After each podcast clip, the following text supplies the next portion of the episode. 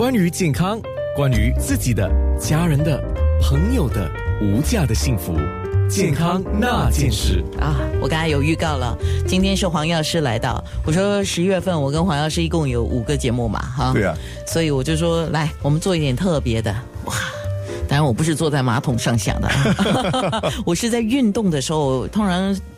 其实也真的，只有这两个地方，这两个事情会让你专注的去想一些事情。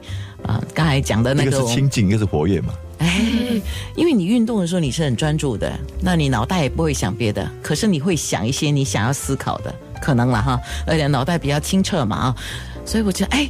我们来找黄药师的好朋友们上节目吧。那我跟黄药师一讲，他就一拍即合，就哇，好来。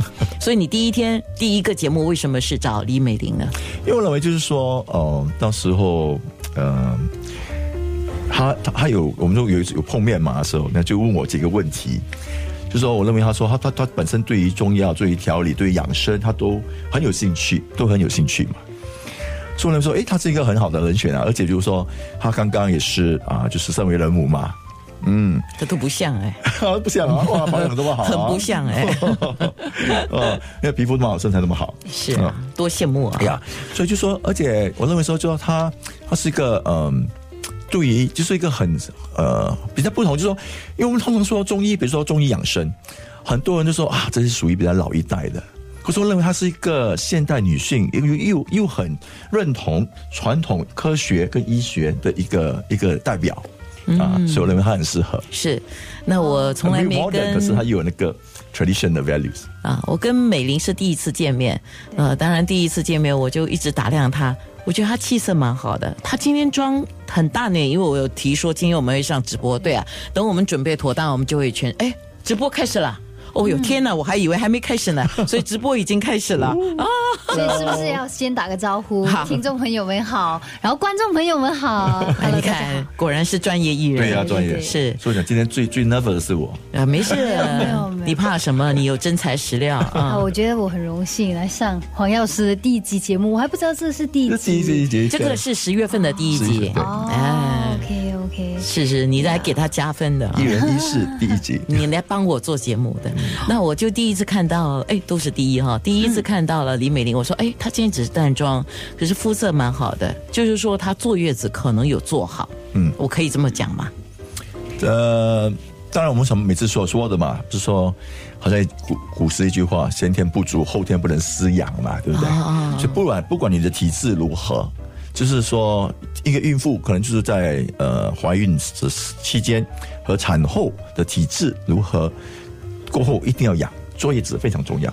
是，嗯，那坐月子这个观念是你吗？变吗？体质会变吗？会呀，体质会一一直变，会跟着好多因素而变。我们要不要吓他一下？听说听说女人生了孩子体质会差啊，这个我听 听太多了。这早在怀孕前我已经过了这个空科了这个佛佛。可是为什么你还这么勇敢的？以一个艺人来讲啊，生孩子是一个很勇敢的决定哎。我还想要生，而且是一个母亲很伟大的牺牲。非常好，我还想要生哎。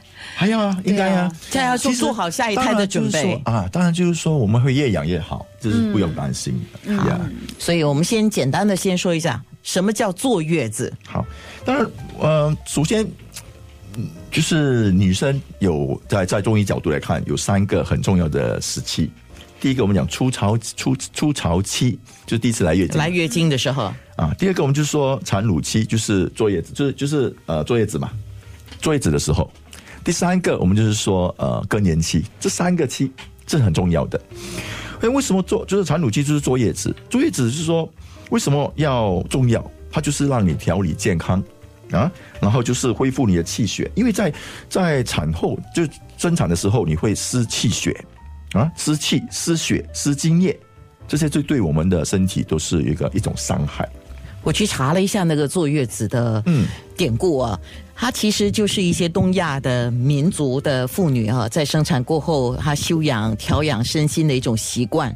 实际上不只是我们华人哦，你讲日本人也有，韩国人也有，甚至呢，大家都会说老外是不会坐月子。这个等一下我们来讲一下，老外真的不坐月子吗？那为什么叫坐月子？坐月子不是说我们这近代的事情啊。我翻查一下，西汉时代他们已经有坐月子这个概念，在西汉汉朝的时候，那个时候他们是叫月内。一个月的月啦，嗯，内内外的内，月内，这个就是有时候我们的呃长辈们都有讲嘛，就福建话啦也，是说内子，给来给来啊，那个就是就是这样的一个说法嘛。那从社会医学的角度来看呢，它其实是协助产妇顺利度过人生生理和心理转折的一个关键的时刻。健康那件事。